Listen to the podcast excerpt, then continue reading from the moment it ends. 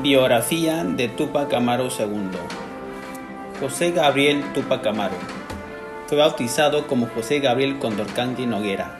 Nació en marzo en el año 1738 durante el virreinato del Perú. También tuvo el título de Marqués de Oropesa, concedido por las autoridades reales. Nació noble, hijo de Miguel Condorcanqui, un cacique de Surimana se formó en el Cusco en un colegio jesuita llamado Colegio de San Bernardo de Cusco. Fue también cacique de varias poblaciones, Pampamarca, Tungazuca y Surimana.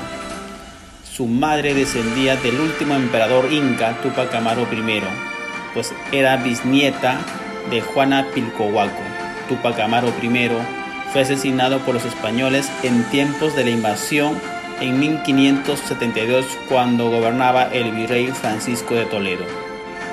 200 años más tarde, José Gabriel dirigió la sublevación contra el imperio colonial. Adoptó el nombre de su quizás tatarabuelo, Tupac Amaru I. Hablaba perfectamente el castellano, así como el quechua y el latín. Se casó con Micaela Bastidas Puyuyecawa, con quien tuvo tres hijos. Hipólito, Fernando y Mariano. Micaela Bastidas, su esposa, también fue un personaje importante en la gesta emancipadora del Perú.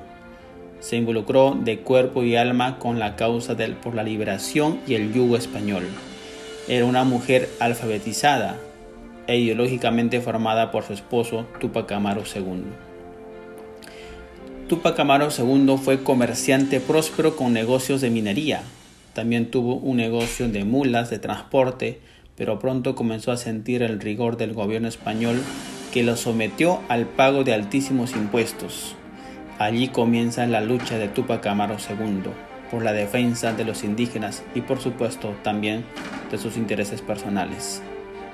José Gabriel Condorcanqui pidió por años que se le reconociera su estirpe real incaico y para ello había un proceso judicial, sin éxito pero eso no le impidió que en 1780 se autoproclamara Inca Señor de los Césares y Amazonas y adoptara el nombre de Tupac Amaru II.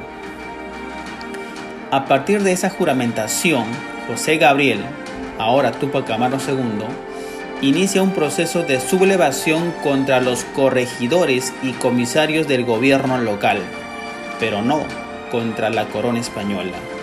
No obstante, este movimiento dio pie para el principio de la emancipación del Perú y de la corona española. La rebelión de Tupac Amaru II. Toda la situación de abusos administrativos, así como el maltrato a los indígenas, produjo una serie de alzamientos que desembocaron en la rebelión liderada por Tupac Amaru II. Al principio, todos sus reclamos fueron pacíficos. Incluso viajó a Lima para solicitar que los indígenas fueran exonerados de los trabajos forzados, pero no fue escuchado. Así que comenzó la revuelta. Ejecutaron al corregidor odiado en ese entonces, Antonio Arriaga, y destruyeron los locales manufactureros. Las autoridades del Cusco enviaron un ejército de 200.000 hombres que cayeron derrotados en Sangrará. Tupac Amaru trató de negociar la rendición, pero la revuelta se extendió por todo el Perú. En 1781 el ejército dio un golpe a los sublevados y Tupac Amaru fue traicionado. La traición vino de Francisco Santa Cruz, quien lo entregó a las autoridades virreinales junto con su familia. Fue sentenciado a muerte bajo torturas e incluso de cortarle la lengua y descuartizado pero los caballos no tuvieron la fuerza suficiente para desmembrarlo. Así que el visitador Areche tomó la decisión de decapitarlo. Su muerte por decapitación ocurrió el 18 de mayo de 1781.